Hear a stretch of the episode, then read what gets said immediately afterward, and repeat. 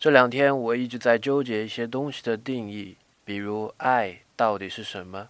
这真是一个艰深刻薄的问题，脑袋都快想炸了。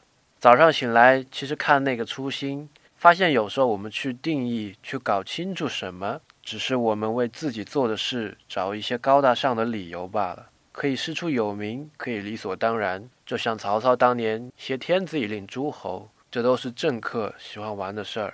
而现在，有些人拼命的看前世，找找我从哪里来，执着今生的使命等等，也只是徒增自己些许的存在感而已。真的能解决问题吗？归根到底，只是我们自己不敢承认自己的不知道罢了。未知仿佛对人类来说就是一件可怕的事情。不可控制那种死亡消无的感觉，所以承认自己的不知道很勇敢。今天回复“未知”两个字，看文章。